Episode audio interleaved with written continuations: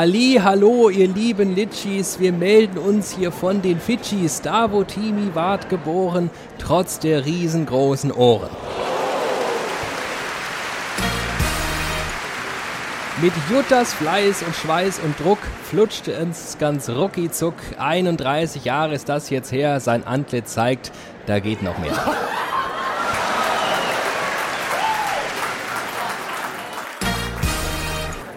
Er sprüht nur so vor Lust und Kraft. Ja, ich sag's, er steht in Saft.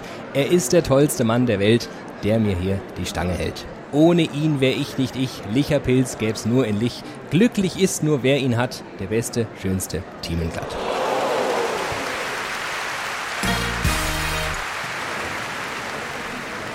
Am Rosenmontag zeichnen wir mit Ingwertee statt Spitzenbier mit Jokes im Winterschlussverkauf Folge 114 auf.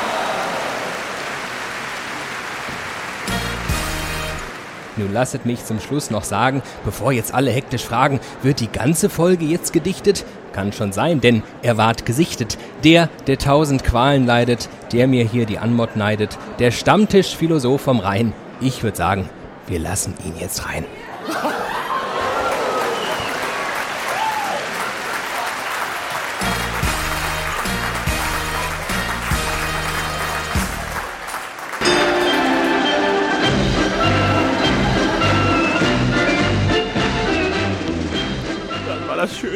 Was ich in meinem ganzen Leben von irgendjemandem jemals gehört habe. Ich bin, ich bin in einem Ausmaß emotionalisiert, dass ich gar nicht mehr weiß, was alle ich sagen Emotionen, soll. alle Emotionen, die der Mensch zur alles- Verfügung hat.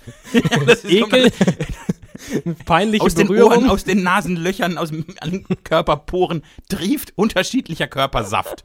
Es ist unfassbar. Ah. Ja. Widerlicher. Ein Podcast von und mit David Alf und Team und Glatt.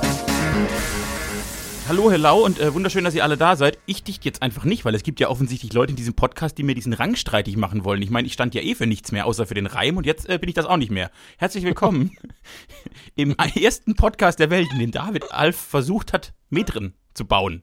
Ich freue mich sehr. Hallo, hallo, hallo. Ich freue mich sehr, Hallo, dass du da bist. äh, Hallo David, danke für diesen, für diesen zauberhaft närrischen Einstieg in ein doch sehr trübes Fastnachtsjahr. Ja, du kennst mich. Ich lass mich gern anstecken von so einem kollektiven Vibe und ähm, wenn um mich rum, weißt du, ich lebe ja auch hier in der Im im Epizentrum, Epizentrum. um dich herum nur Pappnasen.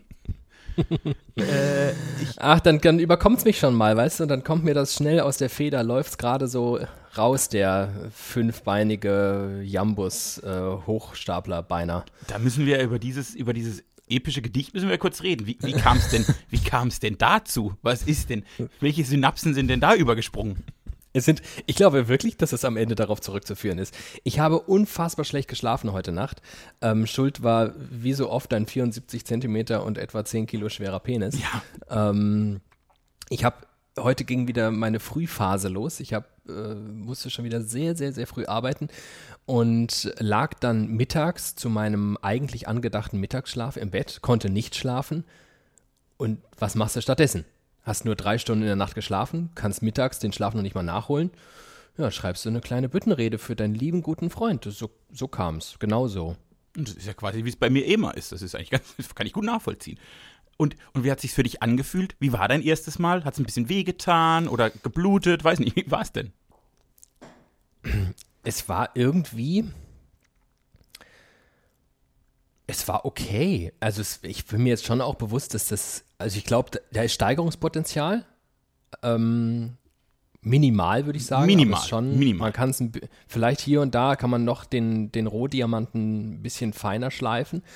Ähm, es ging ganz gut von der Hand. Es ist natürlich jetzt wirklich so metriktechnisch und so, das ist ja jetzt nicht die, also du als großer Künstler, ja, Ja. der ja auch des, des Reimes nicht nur in dieser Variante, sondern in vielen verschiedenen ähm, fähig bist, musst ja auch zugestehen, das ist jetzt grundsätzlich vielleicht nicht die ganz große Poesie, so was die Struktur des Reims angeht. Ja, aber also das. Ich, Also ich, wenn ich, sich immer Zeile auf Zeile reimt und du hast da immer nur vier, kannst du äh, jetzt nicht so viel falsch machen. Nee, also, aber trotzdem, ich würde auch sagen, es ist Potenzial vorhanden. Es sind mal ein, zwei Verse drin, die möchte ich mir doch. Also der, der Reim auf Licht, der war, der war überraschend, der war gut. Den, den kannst du dir mal rausholen. Den kannst du kriegst ein Sternchen dafür. Gar keine Frage. Äh, dann, wofür kriege ich ein, wofür kriege ich ein Minus? Äh, was ich, ich, also es wäre ich sag mal so, es war bei weitem nicht die schlechtesten Bütterreden, die ich in meinem Leben jemals gehört habe. So, und, und das meine ich damit, weil ich habe dafür, ich würde sagen, elf Minuten gebraucht. Oh, guck mal, elf, das passt doch auch. Ähm, ja. Und dann frage ich mich halt, was machen da andere Leute? Die ist irgendwie. Wenn das noch, wenn, wenn das, wenn das nicht die schlechteste war, die du je gehört hast. Nee, das war tatsächlich nicht die schlechteste, die ich je gehört habe. Das muss man sich an der Stelle vorstellen. äh, äh, die, die, die sind einfach nicht. Man, du bist ja prinzipiell jetzt nicht sprachunbegabt. Und das hilft dir an der Stelle einfach so eine Mindest, Mindestmaß an Eloquenz und ein, ein gewisses Sprachgefühl zu haben. Das ist ja eigentlich auch schon die halbe Miete. Äh, und ja. die, halbe Miete können sich halt viele Leute nicht leisten. Die machen es halt aber trotzdem und dann wird es nicht so gut. Das fällt mir auf. Also an, was, an einer Sache habe ich ja? gehakt, da fand, ich fand es an zwei Sachen schwierig. Ich habe mich geärgert, dass ich auf Litchis nur die Fidschis gefunden habe. Ich fand es schon spannend, dass äh, du überhaupt einen Reim drauf gefunden hast. Ja, ich fand es ein bisschen, es war mir zu abwegig, ja. aber komm, wir sind ja alle Närrinnen und Narralesen und so, deswegen ist es schon okay. Und ich fand es erstaunlich schwierig, auf das Wort auf einen adäquaten Reim zu finden. Auf auf? Auf auf. La Lauf? Herausgekommen ist ja, ja, aber ja, ich bin ja dann Zu am Rosenmontag zeichnen wir mit Ingwertee statt Spitzenbier mit Jokes im Winterschlussverkauf Folge 113 auf. Ist übrigens metrisch einwandfrei. Finde ich auch sehr gut. Aber also finde ich, ähm, gibt's gar nichts.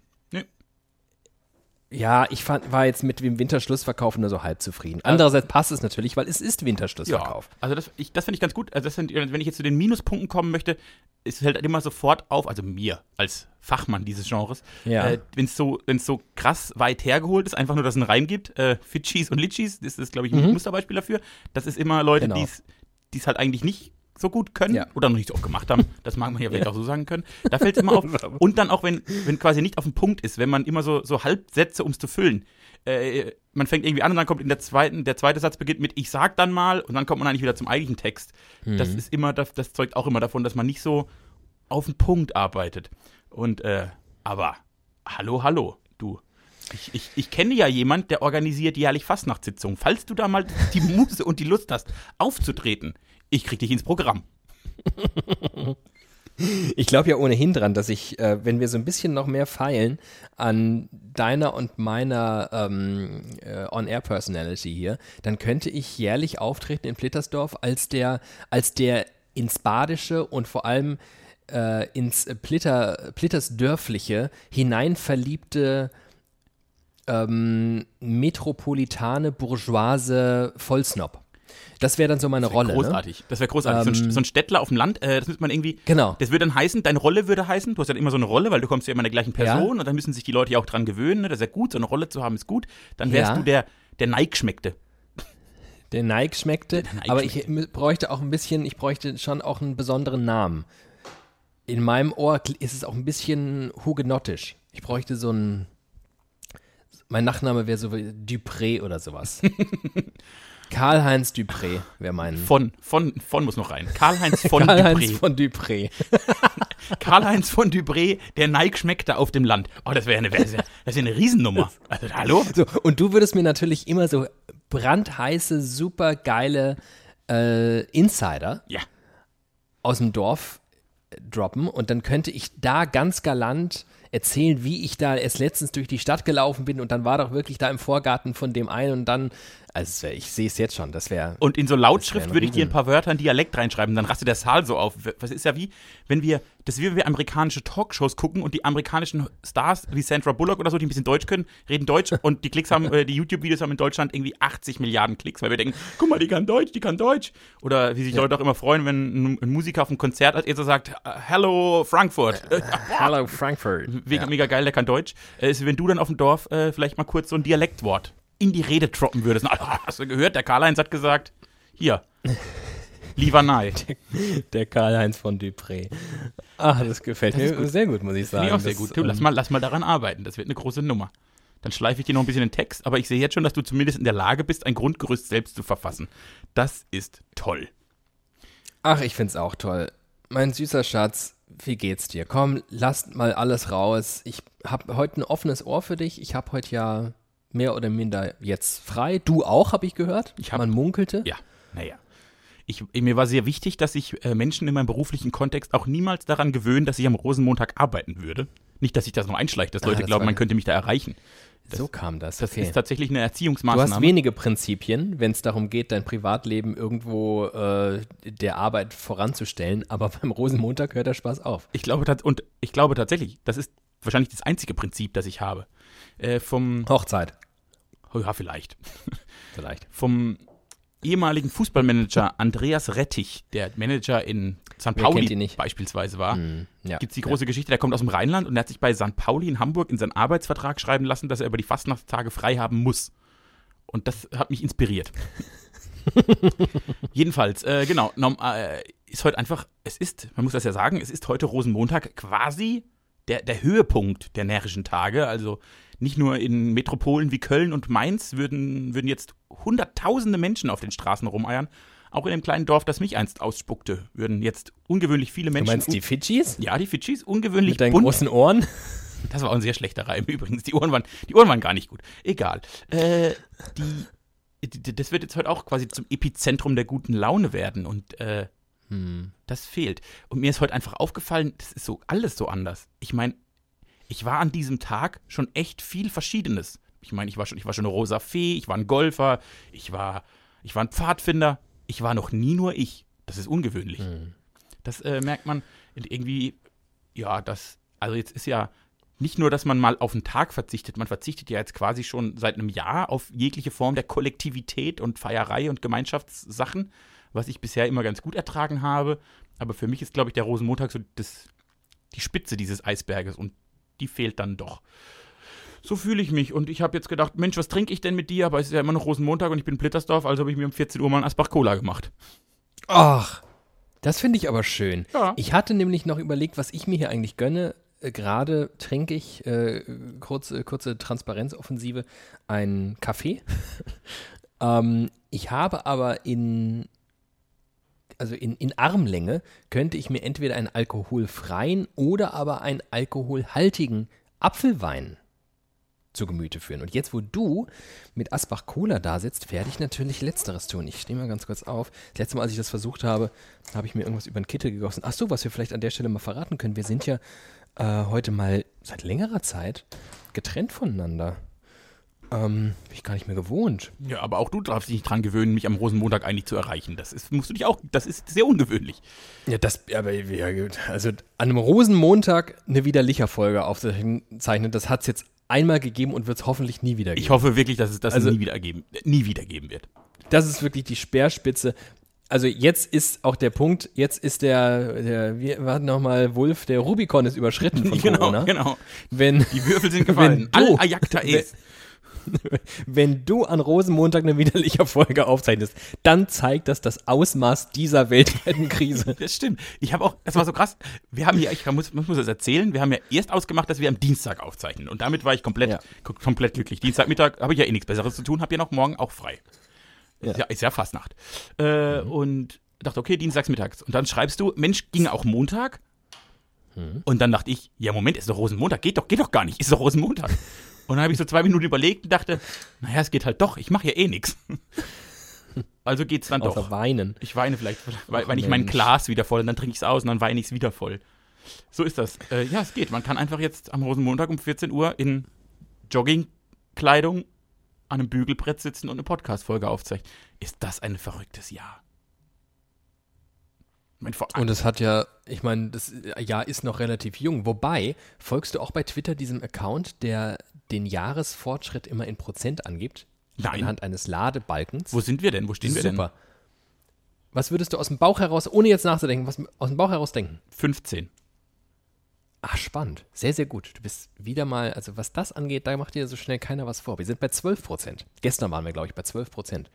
Ähm, das ist so ein kleiner grüner Ladebalken und der füllt sich über den Jahresverlauf und alle paar Tage schreibt er dann so, wir sind jetzt bei 12 Prozent. Echt? Ähm, Lustig, weil ich, also, wie kam ich auf die 5? Ich hätte gedacht weniger. Ich würde denken, ich finde ich find 12 Prozent klingt ja schon total viel.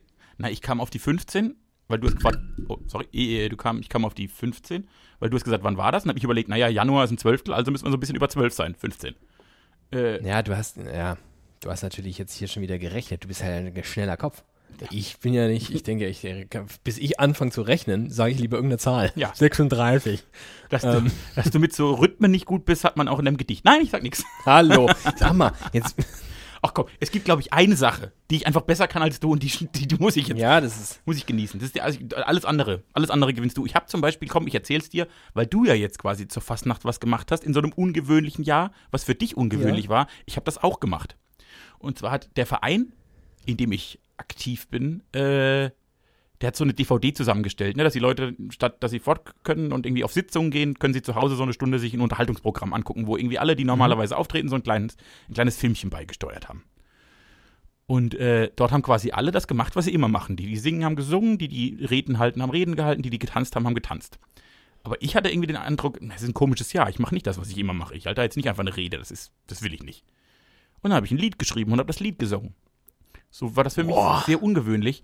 Und äh, es kam sehr viel, sehr gleiches Feedback darauf zurück. nämlich. Super tolles Lied, super Text, aber singen kannst du halt nicht. das stimmt. Oh, Das ist, oh.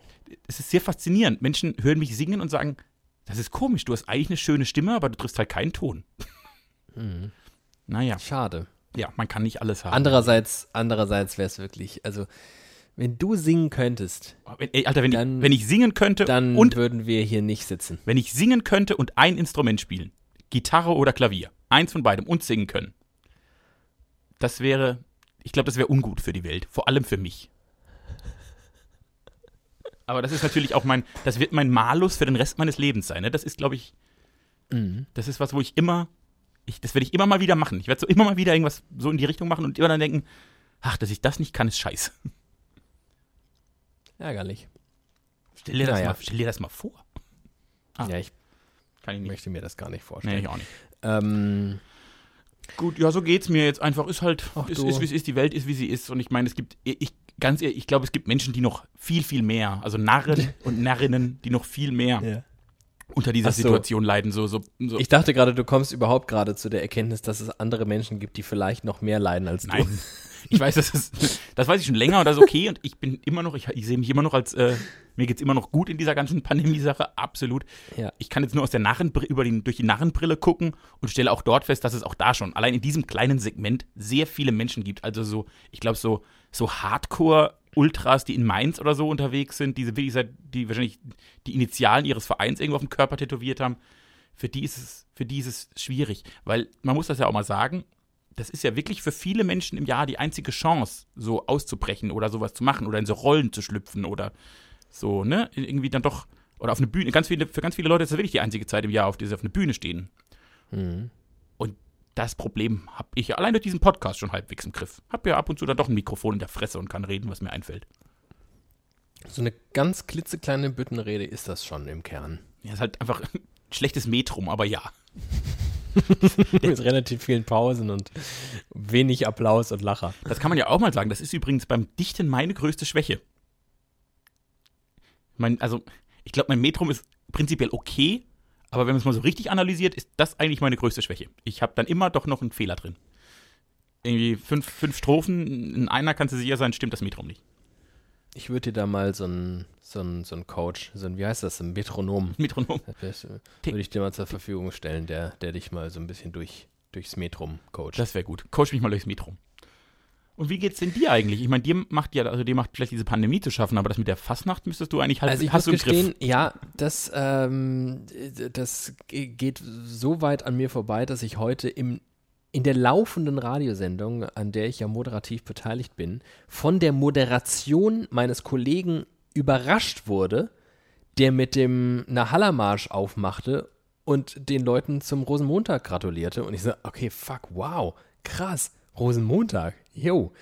Ähm, so weit von mir entfernt ist das. Und deswegen übt das jetzt wenig Druck oder Schmerz auf mich aus. Ähm, nur dann so mittelbar, wenn ich mich dann, ich bin ja ein sehr empathischer Mensch, äh, in dich hineinfühle und weiß, dass es, dass es für viele da draußen schon auch traurig ist. Und ich habe ja selbst mal Zeit in Mainz verbracht und da ist man ja auch äh, dieser Festivität sehr wohlgesonnen. Und dann, ja, aber ja, mir geht es, abgesehen davon, gehe kurz in mich, ne, mir geht's, mir geht's ganz gut. Außer der Tatsache, dass ich wirklich müde und jetzt schon leider müde und zerstört bin. Ich mache das ja immer zwei Wochen am Stück und das ist immer ein schlechtes Zeichen, wenn ich am ersten Tag schon müde und zerstört bin. Dann werden das anstrengende zwei Wochen. Kommt da nicht so der Das muss. Turn? Dreht das da nicht einfach um und du bist dann hinten raus, bist du richtig gut drauf. Äh, nee, das ist.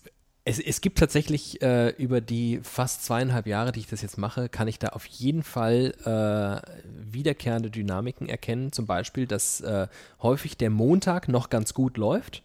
Äh, da hat man sich im Griff, da holt der Körper nochmal alle Reserven raus und häufig ist der Dienstag dann schlecht. Da ist man dann auch kopftechnisch einfach nicht auf der Höhe und häufig laber ich Dienstag wirklich enorm viel Scheiße morgens. ähm, der Mittwoch ist der schmerzhafteste Tag, da ist man am müdesten. Das sagen auch alle. Alle, die in diesen Frühdiensten stecken, sagen, Mittwoch ist bodenlos. Ähm, Donnerstag hat der Körper sich gewöhnt und Freitag siegt äh, die Euphorie ob des nahenden Wochenendes. Die Zuversicht, dann hat man doch ein Ziel oder so vor Augen, ne? Das hilft, das ist wie beim Und Marathon. Genau. Und deswegen, ähm, so läuft es. Also ich habe mit anderen Worten eigentlich den, den drittbeschissensten Tag schon hinter mir. Morgen kommt ein schlimmer, Mittwoch kommt ein ganz schlimmer und dann geht es schon wieder bergauf und dann ist Wochenende. Und es wird jetzt auch wieder warm. Ähm, das macht mich auch relativ froh. Ähm, wobei ehrlicherweise diese Temperaturen zuletzt, was bei euch auch so, du warst ja, nee, du warst ja auch hier, bei dir war es dementsprechend so wie bei mir. Ähm, es war ja bemerkenswert kalt. Allgem Ähm, allgemein sind die Klimazonen zwischen Frankfurt und Blittersdorf jetzt auch nicht so unterschiedlich, muss man. Naja. Ähm, und Aber ja, es war egal, egal wo in ich. der Nähe von Frankreich. Ich denke, da hängt ihr den ganzen Tag nur im Bikini rum und esst Ja, Ciabatta. Nee, was ist das? Baguette? Baden, die Côte d'Azur Deutschlands. Sagt man, wer hat es noch nicht gehört? Äh, äh, Schnee, ich, auch hier war es, egal, egal ob in Frankfurt oder in Mittelbaden, es war überall bemerkenswert kalt. Ähm, apropos Baden, wollen wir mal kurz einen kleinen Ausflug machen, wir beiden? Ja, Nach St. Petersburg. ja. Wieso nicht? Ich habe mich, ich habe mich eingelesen. Also ein, ein von uns beiden ja gern gepflegtes Hobby ist es, Wikipedia-Artikel. des, des Nächtens Wikipedia-Artikel zu lesen. Geil. Jetzt, jetzt, jetzt heißt, du droppst jetzt ganz viel Wissen über St. Petersburg und dann kann ich gucken, ob ich als schlauer Fuchs noch was aus der Schifte ergänzen kann. Das finde ich ja, das ist ja, bin jetzt schon angefixt. Ich, äh, so ungefähr, aber es geht eigentlich nur so ganz am Rande um St. Petersburg. In St. Petersburg hat äh, Alexander III., seines Zeichens äh, um die Jahrhundertwende zwischen dem 19. und 20. Jahrhundert, äh, eine tolle Tradition gestartet. Ähm, nämlich zu Ostern, also diese Tradition gibt es in Russland ohnehin, zu Ostern schenkt man sich Ostereier. Soweit, so gut. Er hat sich aber gedacht, das ist ja irgendwie eines Zaren gar nicht würdig, so einfach so Ostereier zu verschenken oder so welche aus Holz oder aus Porzellan. Nein, nein, nein. Ich werde meinen lieben Freund, den ähm, Hofschmied oder wie auch immer, was der auch immer war, der, der Schmuck-Juwelier-Mensch So heißt der bestimmt. am hier. Hofe, den werde ich doch mal fragen, ob der mir nicht ganz besondere Eier herstellen kann. Herausgekommen sind die Fabergé-Eier. Fabergé-Eier. Denn dieser Hofschmied, der hieß. Hans-Dietrich Fabergé oder so ähnlich. Ja. Ähm, Der Bruder von Karl-Heinz hatte von der. Stimmt. Oh, wie gut. Oh, oh, oh, oh, das ist nämlich die, das ist nämlich die, äh, das verleiht meiner Figur, meiner Bühnenfigur ja Tiefe. Ja. Wenn ich der verschollene Ur-Urenkel von Hans-Dietrich Fabergé So. bin, der übrigens, und jetzt, jetzt ging es wirklich weit, ich bin dann über viele, viele andere Wikipedia-Artikel äh, auf äh, Deutsch-Baltikum gestoßen. Sagt dir das was? Das Deutsch-Baltikum, also das, der Ja. deutsche Teil in äh, Lettland. Genau, Lettland, Litauen, Estland, da Ja. gibt es eine deutsche Minderheit, die gab es schon sehr lange und der gehörte auch Hans Dietrich, er hieß natürlich ganz anders, ich weiß gerade nicht, wie er mit Vornamen hieß, Er aber hieß dieser Hans Mensch, der Dietrich. mit Nachnamen Fabergé, Hans Dietrich Fabergé, der hatte jedenfalls dänische und deutsch-baltische Vorfahren Mhm. und ist tatsächlich auch äh, in Dresden groß geworden, da dann noch konfirmiert worden und dann aber schnell ab nach St. Petersburg, wo er dann äh, das Juweliergeschäft der Eltern äh, übernommen hat. So weit, so gut. Jetzt äh, finde ich bemerkenswert, dass die Fabergé-Eier ja bis in die 60er Jahre dann an völliger Popularität eingebüßt haben und sich kein Schwein über diese bekloppten Eier irgendwie gekümmert hat und es erst seitdem so einen Run gibt und inzwischen, ich weiß gar nicht, so um die 10 Millionen kostet so ein Ei. Alter Schwede. Ähm, und dann wird da so gehandelt, gehandelt, gehandelt. Und dann kamen natürlich wieder findige Menschen auf die Idee, ja, das ist ja irgendwie ärgerlich, man hat da irgendwie nur paar 50 von. Also hochgerechnet irgendwie kommst du da irgendwie mit einer halben Milliarde raus. Das reicht ja nicht. Wir können doch diesen Markt noch ein bisschen mehr ausschlachten. Also hat man einer kleinen Schmiede äh, das Exklusivrecht, die Namensrechte Fabergé vermacht. Und weißt du, wo dieser Schmied sitzt? Für die, Fab Natürlich in Pforzheim. für die Fabergé-Eier. Ja, natürlich. In, Ja. in der Goldstadt Pforzheim. In der Goldstadt Pforzheim. Ist das wirklich die ja, Goldstadt? Pf- Pforzheim ist die Goldstadt. So. Pforzheim ist, Pforzheim ist Deu das deutsche Epizentrum, das ist kein Witz, für Goldschmiedekunst. Ich dachte, das wäre hier, ist das nicht in äh, hier Bums, wo ist das Rheinland-Pfalz da oben, die Ecke? Ähm, Gold, die Goldschmiedestadt, also ich meine, Pforzheim hat sogar so ein braunes Autobahnschild, wo das draufsteht. Also wenn das nicht, ich weiß überhaupt nicht nichts stimmt. über Pforzheim. Nichts in meinem Leben hat mich jemals nach Pforzheim geführt und noch, also weder körperlich noch intellektuell. Was ist denn in Pforzheim, bitteschön? Offenbar ganz viel Gold. Ja, da merkt man, dass ich ein armer Schlumpf bin. Ich kann mir sowas überhaupt nicht, Also, überhaupt nicht über Gedanken leisten, über Gold nachzudenken. Äh, Pforzheim ist tatsächlich die Goldschmiedestadt. Pforzheim hat eine Eishalle. Pforzheim war wirklich im Zweiten Weltkrieg derart geschunden. Dort haben mal die Alliierten aber richtig die Bomben runtergemacht. Äh, inzwischen ist Pforzheim eine der Städte in Deutschland mit dem höchsten Migrationsanteil, zumindest in Baden-Württemberg. Und äh, war eine der Städte in Baden-Württemberg, wo die AfD bei der letzten, ich glaube, Bundestagswahl wirklich ein enormes Ergebnis erzielt hat. Das war ganz krass. Das sind mal so ein paar Eck Also ein durch Pforzheim. und durch komisches Städtchen. Das ist wirklich ein komisches Städtchen. Und man fährt da auch so. Das ist ja, Das ist auch- also was du hier so erzählt hast, macht in sich alles nicht so viel Nee, Sinn. das ist auch- das- und ganz Pforzheim viel ist auch- Gold und Ist ganz komisch. Ist auch so verbaut. Das ist wirklich, das ist nicht schön. Mhm. Also Pforzheim ist nicht, ist nicht schön. Wird, glaube ich, auch niemand, wird nicht mal jemand, der dort wohnt, wird das sagen. anders ein anderes Städtchen, Ja. was auch nahe deiner Heimat liegt. Das Städtchen, in dem vor kurzer Zeit, vor wenigen Jahren, das erste und einzige Fabergé Museum gegründet Das wurde. ist natürlich in Baden-Baden. das ist in Baden-Baden. Weißt du, warum das da ist? Weil Baden-Baden die reichste Stadt Deutschlands ist. Und wahrscheinlich das So, die, pass auf. die einzigen Menschen sind, die diese Fuck-Eier leisten können. So sieht's nämlich aus. Ich dachte nämlich, okay, jetzt äh, meinetwegen, ne, Pforzheim, das dürfte ja wahrscheinlich auch Baden sein, ne? Ja. Aber das ist ja Grenze. Ähm, ah, ganz gerne. Gerade gerade noch so. Kann auch so. Ja? Ja. Ähm, liegt so ungefähr zwischen Karlsruhe und Stuttgart. Habe ich nämlich dann bei Google Maps mir angeschaut. Genau, also das ist nämlich, das, das ist ganz wichtig, das muss man nämlich wissen, wenn man, also man fährt in Karlsruhe, Karlsruher Kreuz auf die A8 und dann ist quasi die nächste Mhm. große Ausfahrt Pforzheim und dann kommt, da kommt der Pforzheimer Buckel. Den kennt jeder, der Pforzheimer Buckel. Ja. Da muss man wirklich in der, an der A8 eine fast 90 Dass er Gas Grad, geben. eine 90 Grad steile Wand hochfahren. Und wenn man die oben ist, ist man quasi in Schwaben und an Pforzheim vorbei. Der Pforzheimer Buckel. Okay, aber was soll man schon in Schwaben? Also es macht ja gar keinen Sinn, da hochzufahren. Das stimmt. Ähm, ich fand jedenfalls, dann habe ich mir versucht, im Kopf irgendwie Gründe zu erschließen, warum jetzt dieses erste und einzige Fabergé-Museum. Also Alter, die meisten das macht ja Fabergé-Eier, Total Sinn. die sind ja überall, die sind ja auf der ganzen Welt verteilt. Äh, lauter Superreiche haben sich jetzt also diese Eier da gekauft. Warum baut man ein Museum in Baden-Baden? Und da dachte ich, okay, mhm, irgendwie in Pforzheim meinetwegen sind da die Exklusivrechte. Der Fabergé, der war ja auch sowas ähnliches wie Deutsch. Ich glaube, da hast du dir das Gehirn verbogen. Die Antwort ist viel leichter. Die Antwort ist folgendermaßen. Ich zitiere jetzt ähm, denjenigen, der das Museum gebaut hat. Übrigens für 17 Millionen Euro. Oh ja. Eine Million hat das Sicherheitssystem gekostet. er sagt, Baden-Baden. Das Städtchen ist ruhig und schön in der Mitte von Europa, in der Nähe zu Frankreich und der Schweiz, ein Urlaubsort für die Reichen und historisch ist es immer der beliebteste Ferienort für die Russen Exakt. gewesen. Stimmt. Dostojewski hat den Spieler in Baden-Baden geschrieben. Aber warum machst du das Museum nicht einfach in St. Petersburg, da wo sie gegründet, äh, hergestellt wurden? Die sind jetzt, Baden-Baden. die sind jetzt zu arm. Da brauchst du was Mondänes. So eine Bäderstadt. Das wussten schon die hast mich- Römer. In Baden-Baden hast du mich noch nie so richtig ausgeführt, muss ich mal an der Stelle sagen. Rastatt kenne ich inzwischen ja sehr, sehr gut. Karlsruhe, nee, waren wir auch noch Da waren wir noch nie, aber richtig. nach Karlsruhe, da muss, kenn ich dich nicht, da muss ich dich nicht ausführen. Da kenne ich mich gar nicht mal so wirklich aus. Aber Baden-Baden könnten wir mal so richtig schön. wir könnten mal so ein richtig. Gut, du warst, du warst schon auf dem Pferderennen. Das ist ja quasi, dafür ist Baden-Baden berühmt. Aber wir wissen beide, dass das Iffezheim Das, ist. na, das wissen, weißt du jetzt, weil du jetzt natürlich mit Kennern unterwegs bist, der mittelbayerischen Ja. Szene. Aber äh, du komm, komm, du, sobald hier äh, bisschen weniger Lockdown ist, kommst du mal schön hier hin und ich zeig dir die Bäder und Kurstadt Baden-Baden. Da könnten wir es uns mal so richtig gut gehen lassen. Ich meine, wie viel Geld man jetzt in den letzten zwölf Monaten gespart hat durch nicht fein weggehen oder auch nicht nicht fein Und weggehen. an dieser Stelle nur, wird mir auch was klar. In Baden-Baden ist ja ein Casino. Dafür ist ja die Stadt auch sehr bekannt. Und ich glaube, du zählst bestimmt zu den Menschen in meinem engsten Freundeskreis, mit denen ich am besten ins Casino kann.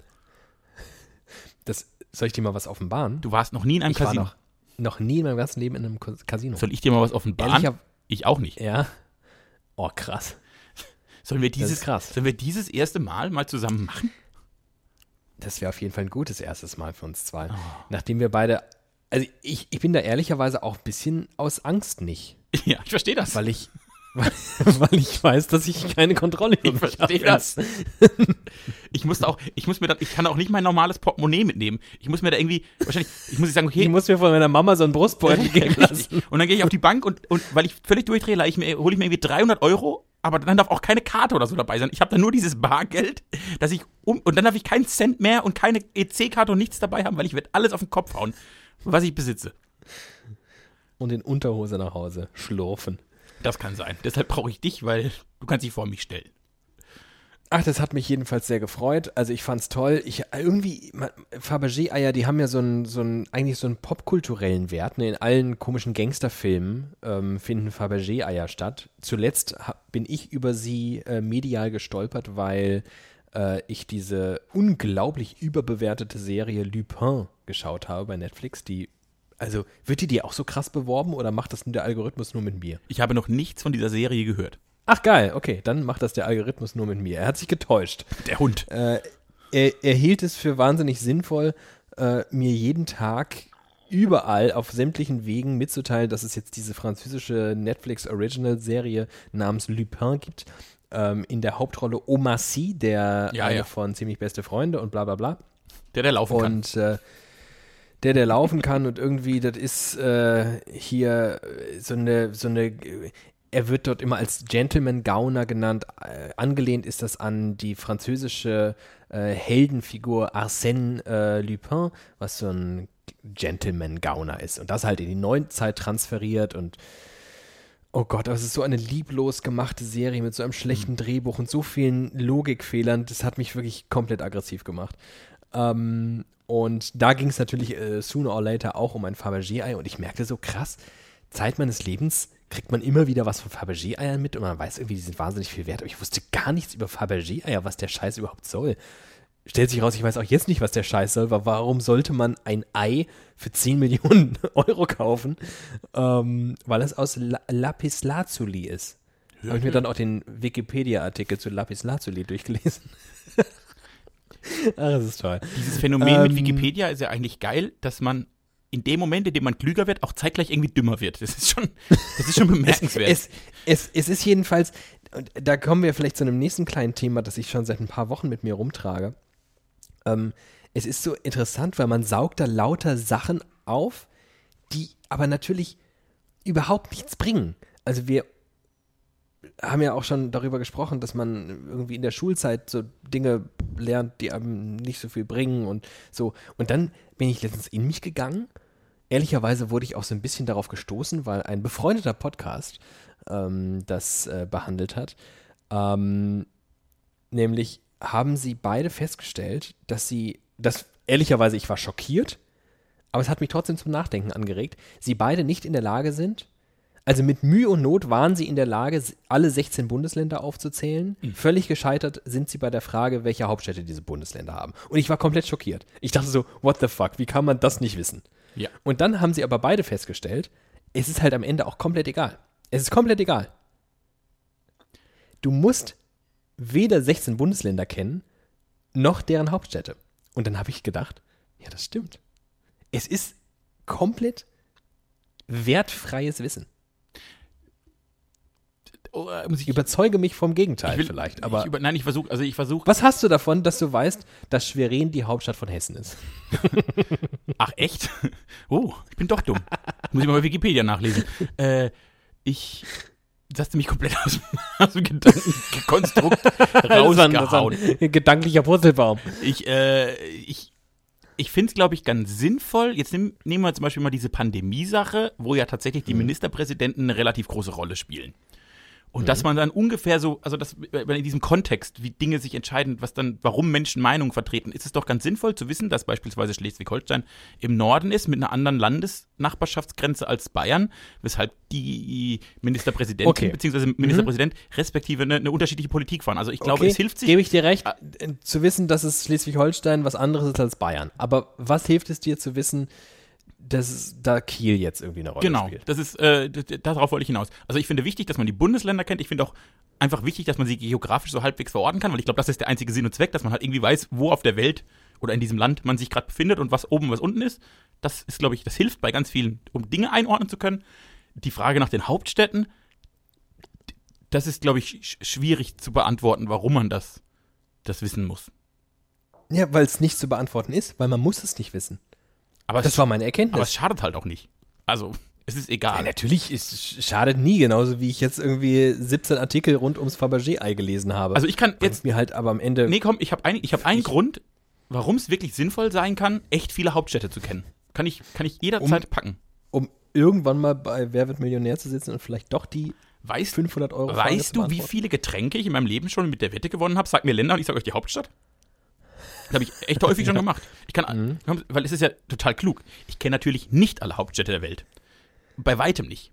Aber wenn du, Aber wenn du die Leute kommen immer auf dieselben Länder. Richtig. Wenn du aber so 100 kennst von den 300 Ländern, die es ungefähr gibt, und die kann ich, die 100 bekanntesten Länder, und dann kannst du eine Kneipe Wenn stellen, nur 200 Länder guckt, dann geht's schon los. so, und dann, äh, und dann äh, stehst du in der Kneipe und, und sagst, jetzt komm mal hier, äh, wir wetten, weil ne, man kommt ja oft auf so Dinge, weißt du, wo das ist und wo das ist, wo Urlaub und so, auch was ist da die Hauptstadt, bla, und dann sagst du, äh, komm, wir wetten, ihr könnt jetzt, jeder von euch kann jetzt fünf Länder sagen und ich weiß von jeder die Hauptstadt für ein Bier.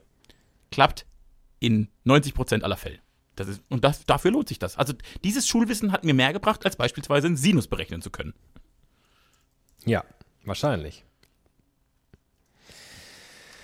Äh, ja, aber am Ende ähm, kommen wir auch hier zum Schluss. Es gibt unnützes Wissen. Unnützes Wissen, das aber den Ruf hat, total sinnvoll zu sein. Aber das liegt ja dran, dass es so eine komische Form von Bildungskanon gibt. Also es finden ja Menschen, irgendwelche Menschen bestimmen ja, dass es wichtiger ist, dass man irgendwie das Köchelverzeichnis kennt, als dass man die Diskografie von Haftbefehl kennt. Und das, Das das, ist schwierig. Also diese, diese Wertung finde ich schwierig. Ich finde es wichtig, dass man weiß, dass mal dieser Mozart durch die Gegend irgendwie gelaufen ist, um so Musikgeschichte zu verstehen. Also dass man da eben diese Klassik gab, weil er es entwickelt hat. Oder da bin ich bin ja musikalisch einfach zu dumm. Aber in der Literaturgeschichte finde ich schon mal ganz wichtig, dass man weiß, dass Goethe dieses Sturm- und Drang-Ding und dann die Klassik hatte. Wenn man sich halt heute mit, weil ja alles, was heute literarisch passiert, daraus entstanden ist. Das kommt ja, ist ja nicht vom Himmel gefallen. Und das ist in der Musik ja auch nicht anders.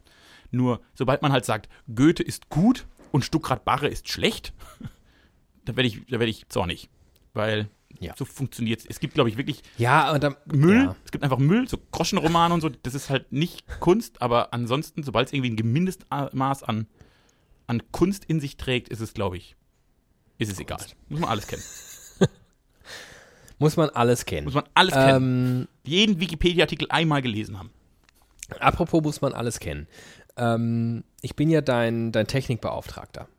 Ich äh, habe ja häufig irgendwie ein Händchen für technische Errungenschaften, für Neuentwicklungen, für Gadgets, wie der ich Nerd bring sagt. einfach, ich bring, genau, ich bringe einfach das notwendige progressive Mindset mit, um mit den coolsten, neuesten Gadgets in meinem, in meiner Manteltasche um die Ecke zu kommen und dich zu fragen, ob du das schon hast oder ob du es nicht brauchst. Ähm, Du bist mein Drogentechnik-Dealer. Mein Technik-Nick. So, und jetzt komme ich, komm ich um die Ecke und ich biete dir etwas an, nämlich aus meiner Sicht eine gehirnblasende Erkenntnis für dich und alle anderen ähm, iPhone-NutzerInnen, die schon über ein iPhone ohne Home-Button verfügen. Ja, Das äh, tust du ja seit neuestem, bist ja, du bist ja ganz weit ja bin ich aufgestiegen. ganz vorn dabei. du hast ja, du hast ja wirklich einen Quantensprung hingelegt, also unglaublich. Ja. Vier, Ähm, vier Generationen habe ich übersprungen. Nimm doch mal dein Handy, entsperre es, halte es vor dein Gesicht und öffne eine App. Egal welche, Egal welche. dann öffne ich jetzt eine App. Ja. Jetzt gehst du wieder auf den Home-Button und du öffnest eine andere App. Äh, Home-Bildschirm meine ich. sorry. Ja, öffne ich eine andere App. Okay. Wenn du jetzt zwischen diesen beiden Apps hin und her schalten möchtest, Dann- was machst du dann? Ich fahre quasi ein bisschen hoch, dass ich die alle nebeneinander so Ja. gefächert haben und Dann kannst du so durch alle, durch diesen Fächer genau, durchscrollen dann scroll ich das durch und dann, suche und dann hast du die genau. alle. Und dann ist das ja meistens direkt links daneben und dann kannst du das daneben links nehmen und wenn du jetzt zurückgehen solltest, würdest du das gleiche machen, nur Andersrum. in dem Fächer das von rechts wählen. Ja. Und jetzt nimmst du mal deinen kleinen Patschefinger Ja. und machst, also bist in der App und möchtest die App links davon erreichen und gehst nicht mit deinem Finger so ein bisschen hoch, dass sich der Fächer öffnet, sondern wischst einfach am unteren Rand des Displays nach rechts. Zack, da ist sie. Zack, zack, zack, zack, zack. Zack, zack, zack. Wick, wick, wick, wick. Geht übrigens auch in die andere Boah, Richtung. bin da schon, hab ich, hab ich schon, hab ich schon ausprobiert. Rand. Hab schon in beide Richtungen geswiped. Das ist ja der Hammer. Du verrücktes Huhn. Das ist ja verrückt. So. Ist das klasse oder ist das klasse? Ich muss jetzt mal was sagen. Und das kannst du jetzt für dich einfach als, äh, ich bin ja, ich bin ja, du hast mich ja an die Sekte des Apples ge ge gezwungen, getragen. Du hast mir die Tür geöffnet, ich bin selbst hindurchgegangen. Ja. Ohne dich hätte ich jetzt nicht, ich habe ich hab exakt drei Endgeräte vor mir, sie sind alle von dieser komischen Apfelfirma. Äh, Ist halt so. Äh, genau, und ich habe festgestellt, dass schon seit, seit dem ersten, mein erstes war das, äh, das der Mac und ich habe es bei jedem anderen Gerät auch festgestellt, dass der, der Kopf, den man von Windows ge gelernt hat, einfach dumm ist. Das, Apple hat der ist für alles, gemacht genau, worden. Apple hat für alles eine logische oder es- also mir ist schon einfach häufig aufgefallen, dass es irgendwie total eine logische und, und einfache Lösung gibt, um irgendwie du- durch Programme zu wechseln, irgendwas hinzuschieben. Das, das geht dort immer total leicht. Man kommt aber nicht drauf, weil wenn man gar nicht auf die Idee kommt, dass es so leicht sein könnte, wie jetzt das mit dieser App. Einfach ja, ja, natürlich. Doch- Würde ich ja überall anders auch machen, durch die Gegend Es ist zu leicht für den Menschen. Ja. Also zum Beispiel, ich weiß noch, als ich meinen Mac neu hatte, ganz neu, habe ich mir irgendwas, ein Programm installiert und wollte es wieder deinstallieren. Und habe verzweifelt, stundenlang versucht, Nach dieses. der Deinstallationsdatei zu Ja, und wie man dieses, also man muss ja, bei Windows muss man ja immer alles deinstallieren mit so einem riesigen Aufwasch. Und, Ja. und habe das verzweifelt stundenlang und habe mir ein Programm runtergeladen, um Programme zu deinstallieren. bis ich drauf kam, dass ich es einfach in den Papierkorb schieben kann, die Sache erledigt ist. Genau. Das ist ja unfassbar. Und das hatte ich schon so oft, äh, dass man Bilder einfach irgendwie sich anzeigen lassen kann und dann in den Bildern rumdrücken, ohne dass man jetzt irgendwie sich 32 Mal auf und zu und hin und her. Also Apple ist wirklich, die sind, Und die sind so usable, das kann man gar nicht usen. Ja, und jetzt apropos usable, das kann man gar nicht usen, kommen wir nämlich zum nächsten gehirnblasenden Moment äh, aus dem kleinen Apple-Kosmos. Ähm, und da äh, überholt sich so ein bisschen deine Theorie, die du gerade aufgestellt toll. hast, weil der nächste Trick, den ich dir jetzt offenbare, der auch mindblowing ist, der ist aber wirklich komplett Banane. Also das konnte sich noch nicht mal Bill Gates ausdenken, so kompliziert ist das. Du kommst ja hin und wieder mal in die Situation, dass du irgendwie ein Dokument hast, das würdest du gerne digitalisieren als PDF. Äh, normalerweise fotografiert man es dann einfach ab, dann hast du es halt als JPEG irgendwie. Ist natürlich so ein bisschen all, vor allem wenn du es eigentlich gern als PDF haben würdest. Ja. Es ist möglich, ohne die Benutzung irgendwelcher Drittanbieter-Apps äh, PDFs aus Fotos zu erstellen. Hast du ein Blatt Papier vor dir? Ja. Dann fotografier das doch mal bitte. Ich komme mir vor wie in so einer schlechten Zaubershow. Haben Sie ein Blatt Papier? Machen Sie mal ein Foto von dem Blatt Papier und jetzt hole ich es aus meiner Hüfte. eine schlechte? Ja, ist eine sehr gute Zaubershow. Also ich habe ein Foto von einem weißen Blatt Papier. Oder ein, ein. Briefumschlag ist es, ja. Jetzt öffnest du, oder hast dieses Foto ja gemacht, öffnest das bitte mal auf deinem Endgerät. Ja. Gehst also aus dem Kameramodus raus und jetzt gehst du auf das Symbol, das äh, alles Mögliche verschicken lässt. Das ne? Du kannst es ja jetzt teilen und so. Ja. Genau. Ja. Und da scrollst du jetzt runter auf Drucken. Auf Drucken. Da habe ich tatsächlich noch nie drauf gedrückt. Oh, ganz unten auch, ja. Ja, das machst du jetzt mal. So. Jetzt drucke ich mal. Und jetzt sollst du dir dann Drucker aussuchen, du sollst sagen, wie viele Kopien du erstellen soll- möchtest. das will ich, das will und, unten, und unten siehst du so ein kleines Vorschaubild. Ja. Und jetzt machst du folgendes. Jetzt zoomst du mit seinen zwei kleinen Patschefingerchen dieses Bild an dich ran. Oh, ja. Okay. Und was ist da jetzt passiert? Das hat ein Foto wieder gemacht. So ein weißer Blitz kam. So, und jetzt ist das Foto ein bisschen größer und in der oberen Hälfte des Bildschirms. ja. Und jetzt gehen wir oben rechts auf dieses Teilen-Knöpfchen. PDF-Dokument. Jetzt hast du daraus ein PDF-Dokument gemacht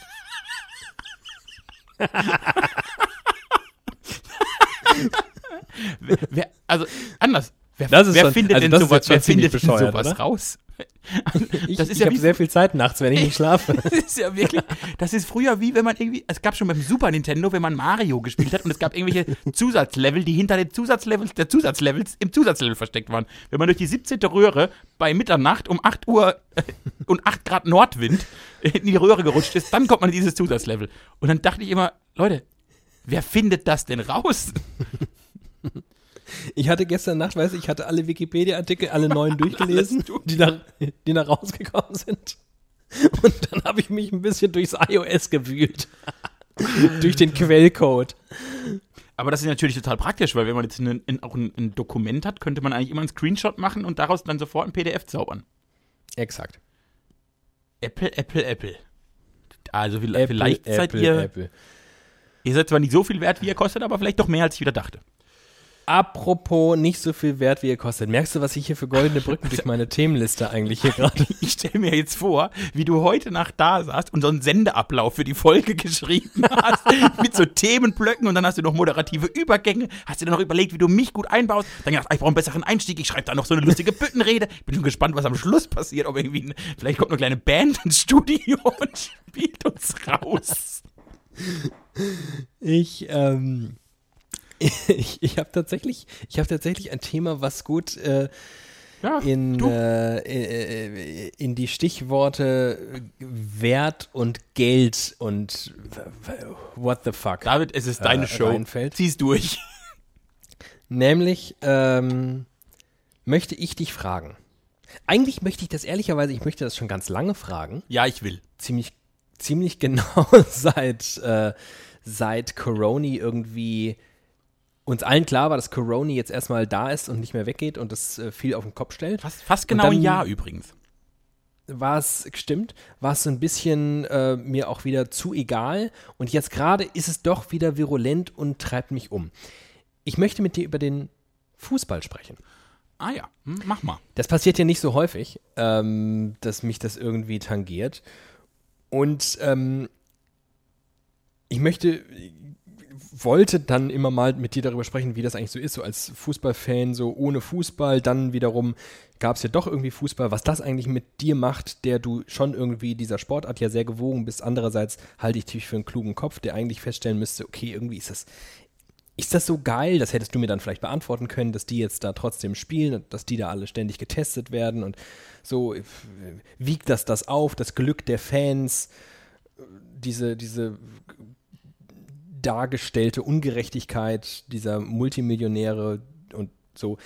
Und jetzt frage ich dich aber, bist du ja nicht nur Fußballfan, sondern du bist ja zu allem Übel auch noch Anhänger des FC Bayern München. Und man möchte sagen, schwere Zeiten. Und dieser Verein er ist ja jetzt ohnehin schon so, dass er sich moralisch selten mit viel, mit viel bekleckert und schon gar nicht mit Ruhm. Kant war nicht Ehrenmitglied. Da sind ganz andere Ehren. Das sind ganz andere Ehren. Präsidenten. Ehrenpräsidenten mit ganz klugen Ideen. Das sind wirklich, also Füchse sind das. Die haben, die, weißt du, was ich an diesem Verein so mag?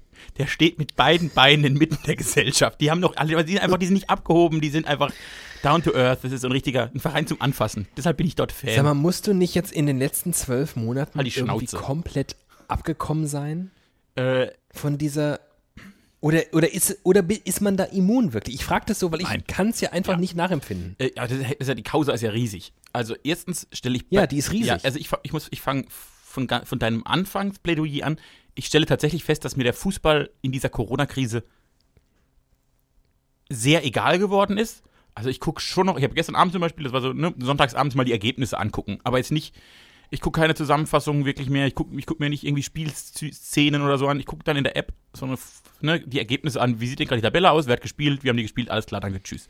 Also ich opfere, sagen wir mal, 10 Minuten meines, meiner Woche noch für Fußball. Und das ist ja, also für einen Fan ist, ist egal, also keine Zeit, ne? Das ist nur so, dass man, Ja. man also es, es findet halt noch statt und deshalb gucke ich, weil ich mich ja so, also so ganz los werde ich dann nicht, aber das ist verglichen mit allem, was früher war, ein Witz.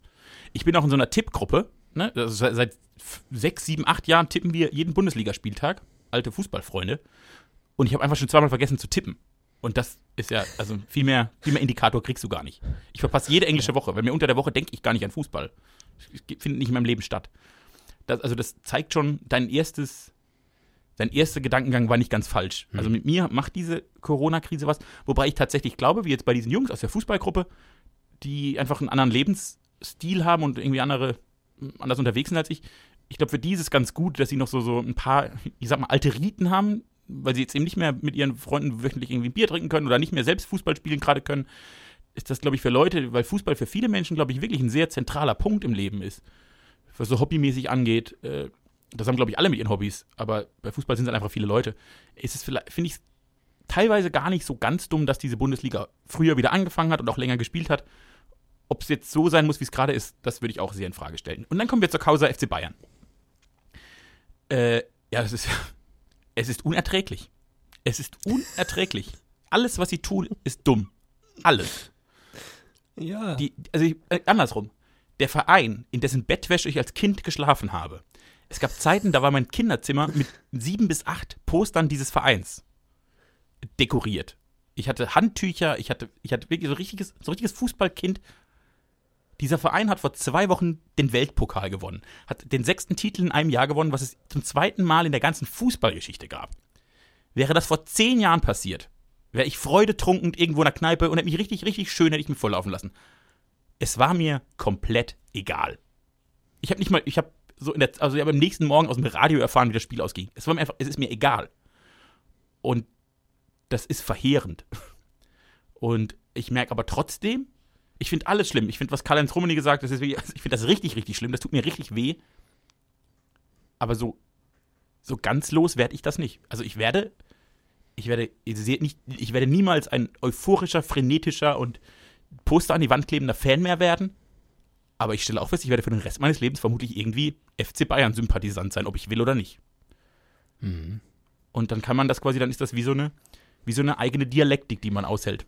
Es ist halt Wie ein Virus, mit dem du angesteckt wurdest. ja, und den kriege ich halt nicht mehr so ganz raus. Dann hat man die Symptome im Griff und ist auch alles okay und dann gucke ich ab und zu. Aber ja, wenn, wenn ich, wie gesagt, wenn ich sonntags diese 10 Minuten für Fußball opfere, gucke ich die Ergebnisse und ich gucke immer zuerst das Ergebnis im FC Bayern an.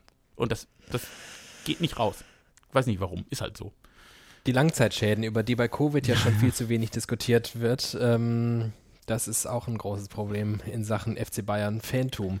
Offenbar. Ja, das beruhigt mich aber so ein bisschen, weil ich ähm, als jemand, also mich schafft es, mich schafft eigentlich selten alles, was im Fußball so passiert, au- aufzuregen, weil es so an mir vorbeigeht und ich ohnehin den allermeisten Akteuren in diesen Zirkus unterstelle, das ist jetzt Sag's. Sag's und dann sag ich ja. Ich versuche es. Es ist, es ist schon schlimm. Ist, ich, ich weiß, dass es falsch ist, das so zu sagen. Aber ich, nur aus meiner kleinen persönlichen Empfindung heraus, auf mich wirken die allermeisten Menschen, die ich zu Akteuren im Fußballzirkus zählen würde, nicht so klug. Was, das, jetzt sage ich erstmal ja. Ich, und äh, was, ich, was ich an der ganzen Sache immer am dramatischsten finde, ich finde es gar nicht so schlimm, dass manche von denen nicht so kluge Dinge sagen. Was mich am meisten stört, ist, wenn man abfeiert, wenn irgendein Fußballer mal sowas Normales sagt. Also das ist ja, So, und wenn, eine- das wäre mein nächster wenn eine Punkt. gewesen. ich Eilmeldung kommt, halt also immer so geil. Gefühl kommt eine Eilmeldung, weil jemand, weil ein Fußballer sagt, ja, das wäre doch jetzt dumm, wenn wir uns zuerst impfen lassen. Ja, ja natürlich wäre das dumm, wenn ihr jetzt Ja. zuerst ihr seid. Exakt, exakt. Das ist nämlich genau der nächste Punkt. Ich finde das halt so geil. Ich finde Christian Streich auch irgendwie so sympathisch von seiner Art. der her. ist schon cool. Aber Christian Streich ist am Ende einfach, aus meiner Sicht, ein relativ normaler Typ. Der, der halt dadurch glänzt, nicht so komplett bescheuert zu sein wie alle anderen. Ja, Christian Streich als Professor an der Uni wird nicht auffallen.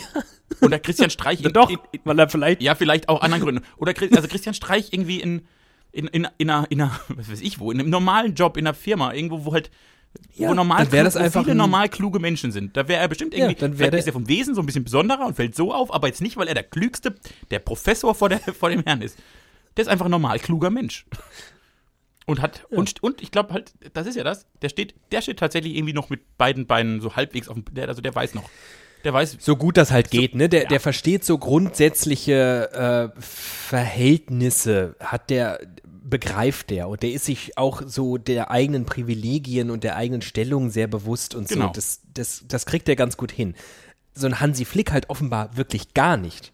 Also gar nicht. Nein, äh, ich glaube, also der, ich glaube auch, Christian Streich ist halt auch nur Trainer von Freiburg und Freiburg ist, glaube ich, einfach nur ein anderer Verein.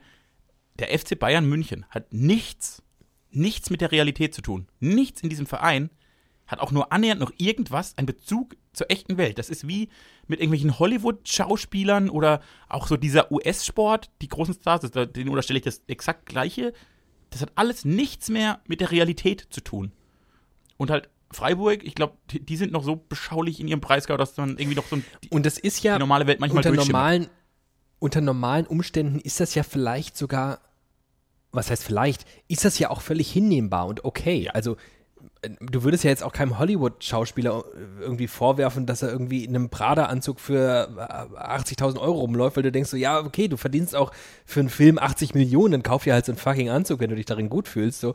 Äh, außerdem gibt es einfach genügend Leute, die sich ob dieser, dieser surrealen äh, Welt irgendwie auch gut unterhalten lassen oder gut unterhalten fühlen davon. Und genauso kann ich das auch irgendwie total gut hinnehmen, dass der FC Bayern irgendwie so ein, so ein, so ein, so ein, so ein Kunstprojekt geworden ist, äh, wo sich Leute einfach drüber freuen, wenn die 7000 Titel gewinnen. So. Und man denkt, so, ist mega langweilig, aber irgendwie gibt's euch was, meinetwegen. Aber in so einer Zeit, wo, wo wir so einen, eigentlich einen kollektiven Schmerz verspüren und eigentlich allen klar sein muss, aus meiner Sicht müsste, dass wir dann nur halbwegs unbeschadet durchkommen, wenn wir uns so solidarisch wie möglich verhalten. Also, und das sage ich mal so, ohne es jetzt auszu mit Details zu füllen, wie ich diese Solidarität genau bewerte oder wo ich die sehe und wo ich sie vielleicht vermisse, sondern von Grunde auf stecken wir alle in derselben Scheiße und es muss uns ja klar sein, es würde uns gut tun, da alle gemeinsam irgendwie Händchen haltend durchzulaufen. Wie man dann aber nicht raffen kann, was für einen Schaden man dieser Solidarität zufügt, wenn man sich so aufführt wie der FC Bayern. Was, dass das ja nicht nur in diesem Verein bleibt, ach, wir fahren irgendwie zu einem lustigen Wettkampf nach Katar, sondern dass das ja ein, ein Zeichen setzt. Und auch übrigens ein politisches Zeichen. Ja. Im Fußball ist kein Platz für Politik. Politik und Fußball, das hat nichts miteinander. Doch, ihr fucking Arsch. Fick, Fucker. Ihr Vollidioten. Alles macht mich wirklich aggressiv. Mich ärgert das so sehr, wie diese versammelten Arschgeigen sich einfach nicht im Griff haben. Das ärgert mich so. Dass die so denkfaul sind und dass sie nicht raffen, was für Zeichen sie setzen und wie gemein das ist. Auch den eigenen Fans übrigens gegenüber. Ja, ich, Absurd.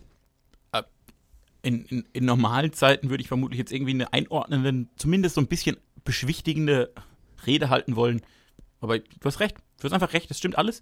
Ich, ich habe nur die Sorge, oder was ich, ich bin mir fast sicher, dass ganz vielen Fans es eben nicht so geht. Also die machen sich da nicht so die Gedanken. Die, denen das, die finden das toll, dass die jetzt gewonnen haben. Auch trotz Corona. Und wahrscheinlich liegt die Oma im Pflegeheim und hat Corona und es ist trotzdem schön, dass der FC Bayern gewonnen hat. Weil das nicht, Menschen funktionieren nicht in solchen Zusammenhängen. Also ich glaube, die Zusammenhänge sind einfach oft nicht so. Der Schmerz Ja, der Zusammenhänge, den hast du mehr als andere. Ja, das mag sein, ist, auf jeden Fall.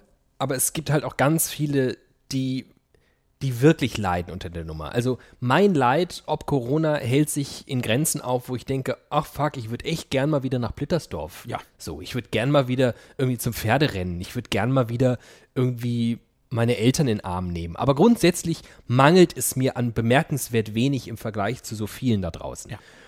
Und gemessen an dem Leid, das vielen äh, widerfährt seit fast einem Jahr, ist das, was ein FC Bayern und ehrlicherweise eigentlich die ganze Bundesliga da abzieht, einfach bodenlos. Das stimmt. Das Das, ist einfach. das stimmt, wobei ich an der Stelle auch, also es gibt nur ein Argument, warum ich quasi dafür bin, dass die Bundesliga weiterspielt. Weil das auch eine politische Frage ist. alle Menschen, also wir wir haben so ein bisschen Lockdown, aber irgendwie arbeiten trotzdem ungefähr fast noch alle. Hm. Und das ist halt einfach deren Job. Und wenn jetzt quasi ein harter Lockdown wäre, wo es einfach mal heißt, okay, alle, die jetzt nicht wirklich dafür sorgen, dass der Laden nicht komplett auseinanderfällt, bleiben mal schön zu Hause und halten die Füße still und die würden dann weiterspielen, dann wäre ich, dann wär ich richtig aggressiv. Aber die machen halt das Gleiche, was wir alle machen. Und jetzt Fußball. Nee, machen sie und nicht. Fußball im Homeoffice. Fußball ist Fußball im Homeoffice ist ist, halt schwierig. Das ist schwierig, aber es ist am Ende eine Kontaktsportart. Die fassen sich an, die schwitzen sich an, die äh, atmen sich an, die schreien sich an und das aus nächster Nähe. Das ist einfach was anderes, als wenn jemand Das machen Menschen, die in, In Industriehallen stehen, machen das genauso. Das ist wirklich. Wir sind. Wir zwei sind ja Bürohengste. Wir, wir kennen das, Ja, nicht, aber, aber das ist. dass, dass, dass Leute in Fabrikhallen machen, ist ja so auch nicht gedacht. Das, das liegt halt dummerweise daran, dass man sich immer noch sowas wie Eigenverantwortung in der Wirtschaft äh, vorstellt und glaubt, dass das irgendwie, dass da der Unternehmer sagt, das, das mache ich, kein Problem. Genau. Ich stelle nur noch äh, ein Viertel der Belegschaft ans Band. Äh, Aber, das, aber genau das ist ja der Erkenntnis. Es, das ist halt ein Missstand. Genau. Aber der kann sich ja nicht, der kann ja dann nicht, also da, damit kann ja nicht argumentiert werden, dass aus diesem Missstand heraus es nur recht und fair ist, dass dann auch Multimillionäre ihrem Spaßjob nachgehen. Ich sag gar nicht- Und am Ende ist das ein Spaßjob. Ja, das ist absolut. Ich sag nur ist Ja nicht- nicht. Ist ja nicht systemrelevant. Das weiß ich nicht. Also, äh, äh, stimmt, es ist nicht systemrelevant und das ist ein Spaßjob, das stimmt auch. Ich glaube aber, das gibt einfach Vereine, jetzt mal abgesehen vom FC Bayern, aber so kleinere Vereine, also in der Bundesliga oder zweiten Bundesliga kleinere Vereine, die tatsächlich finanzielle Probleme hätten. Und dann haben nicht nur die Spieler finanzielle Probleme, sondern irgendwie auch Angestellte dieses Vereins, wenn die nicht spielen, weil das ist halt auch deren, also das ist wirklich deren Job. Ne, wenn, also wenn, wenn du im Zirkus bist und der Zirkus kann nicht auftreten, ist halt schlecht. Und irgendwie, aber die haben ja genau das ja, Problem. aber der Zirkus kann nicht auftreten momentan. Und Theater können auch nicht auftreten. Das ist richtig. Und Nur- schieß mich richtig. Tot. Und wie viele momentan nicht Und auftreten damit sind können. wir beim eigentlichen Problem. Denn die Kultur wird lahmgelegt. Und da, darüber ringen sich wenige Leute auf. Das Problem ist ja, dass Fußball quasi genau das ist, was die Großindustrie auch ist. Oder sich selbst so versteht. Und ein durchgewirtschaftetes, völliges, weg von jeglicher Realität und äh, vernunftgetriebenes Finanzunternehmen. Die ganze Bundesliga, die ganze DFL. Und da sieht es, das zeigt sich jetzt halt aus jeder Pore. Es geht, es geht nicht darum, es geht nicht darum, dass die Leute Spaß haben, weil sie nur Fußball gucken können und quasi Brot- und Spielemäßig das Letzte ist, was uns bei Laune hält. Es geht einfach darum, dass der Laden läuft. Und das ist halt das Problem. Und darüber kann man sich vortrefflich aufregen, aber streiten muss man darüber gar nicht, weil du hast mit allem recht. Ach, wie langweilig. Was lustig ist, ich, Aber, ich, fand, ich fand äh, einen Satz ganz lustig, weil ich, ich bin ja, ich bin ja auch ein kleiner, ich bin ja, habe ja auch mal, ich habe ja auch mal gelernt, so ein bisschen zu moderieren. Und du weißt, Anfang und Ende Geben sich die. Füße. Richtig. Ja. Du hast mit schlechten Reimen angefangen, du hast mit schlechten Reimen auf. Nein, das war ein Spaß. Äh, das ist lustig, dass du gesagt hast, quasi, dass, dass die Zitate gibt, dass Fußball nichts mit Politik zu tun hat und so. Und, das, und du sagst zu Recht, ein völliger Schwachsinn. Natürlich, das ist ein politisches Signal, dass ihr jetzt nach Katar fliegt, ihr Vollidioten. Äh, mir wurde in, in den letzten Jahren, an so Tagen wie heute, sehr, sehr oft gesagt, dass auch die Fasnacht nicht politisch sei. Und Ja. da hat man mich ja immer sehr mit getriggert, weshalb ich diesen Satz eben so lustig fand, weil für mich ist das, also der einzige Grund, warum dieses Fest überhaupt stattfindet, ist ein rein politisches. Alles andere ist für den Arsch. Da bist du übrigens auch, glaube ich, eher allein mit ein paar Seelenverwandten auf weiter Flur. Das ist wirklich, Ich glaube, für viele derer, die momentan Karneval und Fasnacht und Fasching vermissen, ist jetzt ich das ich mag das halt bis wirklich, bis weil fünftrangig. du stell dir das, also das waren halt Menschen, die sich Anfang des 19. Jahrhunderts bunt angezogen haben und die Politik verarscht haben. Das waren die ersten Punks. Und, und aus meiner Sicht ist das genau so. Das ist, das ist gelebte Anarchie. Es ist funktioniert. Wir dürfen für fünf Tage anarchisch sein. Das ist die kontrollierte Anarchie von mir aus. Aber genau das ist es. Es ist quasi, man darf Dinge, man darf, man darf bewusst über die Stränge schlagen, man darf. Das ist das reine Punktum. Und mich stört, dass Menschen es anders sehen. Und ich merke aber, wie du zu Recht sagst, es würde sehr viel Aufklärungsarbeit meiner selbst bedeuten, das allen Leuten klarzumachen, die einfach nur dicke Titten Kartoffelsalat singen wollen. Aber wahrscheinlich ist das einfach auch mein, mein Weltschmerz. Aber es ist lustig, ich habe tatsächlich auch, äh, ich dachte bis vor drei, vier Tagen, ach, gar nicht schlimm, dass das jetzt nicht, das nicht stattfindet, das ist alles okay. Nee, ich bin ja auch, nee, ich, bin, ich lebe ja eigentlich mehr in deiner Welt. Also die, in der Welt, die du auch kennst. Und dann merkt, wie du sagst, man merkt gar nicht immer, dass jetzt eigentlich woanders was anderes passieren könnte. Und Ich dachte wirklich, es ist nicht schlimm. Aber am Samstagabend saß ich da und dachte, so richtig scheiße. Die Welt ist scheiße. Ich will mich auf eine Bühne stellen und will die AfD anbrüllen. Dann geht's mir besser. Ach, mein süßer Schatz. Möchtest du zum Schluss noch kurz von mir abgefragt werden, ein paar Länderhauptstädte? Ach komm, mach mal. Ich habe eine Liste gefunden, Ich- mit denen übrigens 194. Sind so 94? Ich dachte Nationen 100. auf der Nee, ich glaube, ich, ich habe gesagt 98. Ja, ja, aber stimmt. Du hast von 300 vorhin so. gesprochen. Das war wirklich Das war kompletter kompletter Quatsch. Ich bin auf lustige Länder gestoßen, die ich wirklich, ich gebe es jetzt hier offen zu, noch nie in meinem ganzen Leben gehört Da habe. weiß ich dann aber mit Sicherheit die Hauptstadt auch nicht. Kennst du St. Kitts und Nevis. Nevis? Ja klar, das ist in Karibik. Und äh, die Hauptstadt ist bestimmt irgendwas mit Port oder mit Sand. Weder noch. Oh. Aber ja, letzteres Sand ist gar nicht schlecht. Es ist äh, nämlich Terre äh, für, also französisch für Erde, Hm. äh, findet drin statt. Basse-Terre ist die Hauptstadt der Inselföderation St. Kitts and Nevis auf den kleinen Antillen. Sieh mal einer an. Ganz toll finde ich auch, Somalia kennen wir alle. Ja. Aber kennst du Somaliland? Nein, Somaliland kenne ich tatsächlich auch nicht. Somaliland. Das klingt süß. Das ist so süß. Hallo. Somaliland ist eine völkerrechtlich zu Somalia gehörende autonome Regierung, die de facto äh, blablabla, 3,5 Millionen ja nicht schlecht. Somaliland. Aber die Hauptstadt von, Süß. ich hätte So. zumindest die Hauptstadt von Somalia gewusst. Sag mal, Mogadischu. das ist richtig. Die von Somaliland ist Hargeisa. Das habe ich morgen wieder vergessen. Schreib das mal schön mit, damit du nicht das nächste Mal, stell mal Meinst vor, du, irgendjemand bei der Kneipe, und dann steht einer da und sagt- weißt du, der fragt dich Somaliland. Davon kannst du ausgehen, dass du das gefragt wirst. Süß. Das gefällt mir gut. Komm, dann kriegst du jetzt noch ein einfaches, ähm, irgendwas Nettes, was man nicht so häufig auf dem Schirm hat. Oh, oh, das ist krass. Das ist krass. Pass mal auf. Ich habe ein Land, kennen wir alle. Hauptstadt, noch nie gehört. Jetzt bin ich gespannt. Honduras. Äh, die Hauptstadt von Honduras ist, warte. Warte, ich muss es bei. Nein, nein, nein, Tegucigalpa. Ist es, ist es Tegucigalpa? Richtig Ja. gut. Ja. Habe ich das ganze Leben noch nicht gehört. Doch. Eine Million Einwohner. Ja. Tegucigalpa. Teng, ich glaube, Tegucigalpa. Tegucigalpa heißt es. Du hattest Spanisch im Unterricht, ne? Hier, Sí, da, sí, heißt claro, Schule? claro que sí. In der Schule und ich habe sogar in der Universität habe ich noch einen Sprachkurs belegt. B, B1, Was? Spanisch B1. Und dann lernt, und da kann, lernt man auch kein Spanisch, da lernt man nur auf Deutsch so zu reden. Spanisch B1. Das ist die Geschichte. Ich weiß, ich weiß auch Ähm. noch, ich war, ich war echt nicht gut in Spanisch, aber in der Schule, meine Spanischlehrerin hat immer gesagt, du sprichst das so schön. Aber das ist ja, das ist ja ohnehin die große Erkenntnis, ob es Französisch oder Italienisch oder Spanischunterricht ist. Man muss sich den, den uns Deutschen angeborenen Stock aus dem Arsch ziehen und dann einfach anfangen, voller Imbrunst mit dem Temperament eines, eines ähm, brustbehaarten ähm, Stierkämpfers. Genau. Einfach die ganze Zeit so sprechen. Und dann mit ganz viel, ganz viel Emotion. Und ganz viel Spucke, die aus dem Mund rauskommt. Das ist ja das, Und das ich- ist im Französischen, im Italienischen, im Spanischen, das ist die halbe Miete. Was ich gemacht Ich habe, glaube, du, du könntest wahrscheinlich auch dich in Madrid auf einen Marktplatz stellen und sagen, Entschuldigung, ich brauche ganz dringend die Tomate. Und du wirst Tomaten bekommen, weil die ich- dich verstehen. aber das war lustig, weil ich habe quasi, ich habe das immer nur persifliert. Also ich habe das ja aus meiner Sicht immer völlig übertrieben, weil ich das so lustig Ja. fand, wie Spanier, wie Spanier sprechen. Und die hat aber gesagt, ah, das ist ja wirklich, ja, äh, Eins zu Eins, eins. El Nido de Cigüeña ist in la Ciudad de Valencia. Und dann hat sie gesagt, das ist ja der Hammer. Und ich gesagt, ja, das Storchennest ist in der Stadt Valencia. Super. Brauche ich nie mehr in meinem Leben. Aber ich konnte es wirklich gut rüberbringen. Krieg's nix. Ja, das ist schön. Oh Gott, mir sind in dieser einen Konversation gerade 15 Sketche von Badesalz eingefallen, die zu dem Thema passen.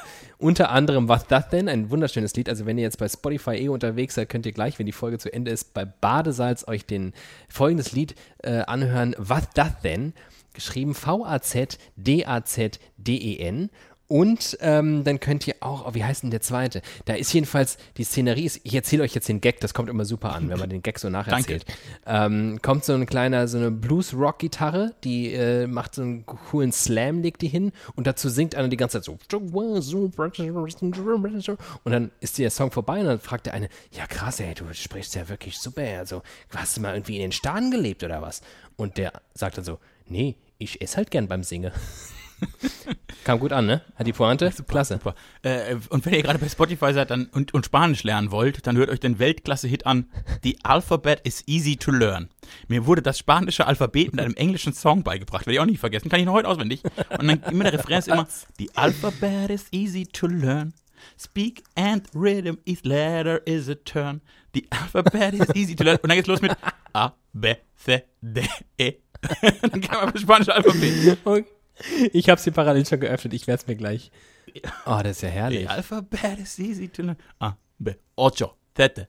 Das ist Weltklasse. Ach ja, Spanisch. Ich spreche heute Ah, Spanisch. das war. Sprich du mal jetzt noch ein bisschen schön Spanisch. Ich äh, schaue mir den Schnee an, der äh, seit Anbeginn dieser Folge vor meinem Fenster da niederfällt. Und ähm, denk noch ein bisschen an dich und den Rosenmontag. Das ist schön. Das hat mir Spaß gemacht. Ich hoffe, ich habe dich so ein bisschen hier rausgeholt aus dem kleinen Faschingsloch. Du, äh, ich habe ich hab zumindest für eine Stunde fast so viel Spaß gehabt, wie ich am Rosenmontag auch in einer Stunde habe. Und das ist, das muss man in der Wow. Pandemie erstmal schaffen. Vielen Dank. Das muss nicht schlecht. Ich hab dich lieb, ich hab euch lieb. Ich wünsche euch äh, alles Gute. Bis bald. Piep, piep. Ähm, ja. Habt, Dank, macht's gut, auf Wiedersehen. Wir werden uns bald wiedersehen. Haha, tschüss. Nein, Mann. Ich wollte mich gerade schon freuen. Auch so, weißt du, Anfang und Ende geben Ach sich die Hände, dass komm. es hier beginnt mit einem Reim und dann endet es mit einem Reim. Okay. Und dann endet es aber mit so einem Nein, dann Reim. machen wir es richtig, dann machen wir es richtig. Also, dann machen richtig. ich wollte gerade mal sagen, also komm, ich würde dir diese Bühne jetzt kurz geben. Also, wenn einer in der Lage ist, ein schön gereimtes Ende dieser wunderschönen Folge zu schaffen, dann ja wohl nur du. Ich ziehe mich zurück, ich kann das nicht, ich lausche, wie ihr auch, andachtsvoll. Ich präsentiere euch Timon Maria Glatt. Am Rosenmontagsnachmittage gibt's von mir nur eins zu sagen. Bleibt gesund und gebt viel Acht. Das war's im Jahr mit Fasenacht. Wir hatten nicht viel. Wohl davon. Doch sage ich, und das jetzt schon, es wird alles mal besser kommen. Nun müssen wir uns zu Herzen, ich kann nicht mehr reimen, ich, ich kann es nicht mehr, es geht nicht, schneid das weg. es geht nicht. Okay, ciao Leute, bis nächste Woche. Ich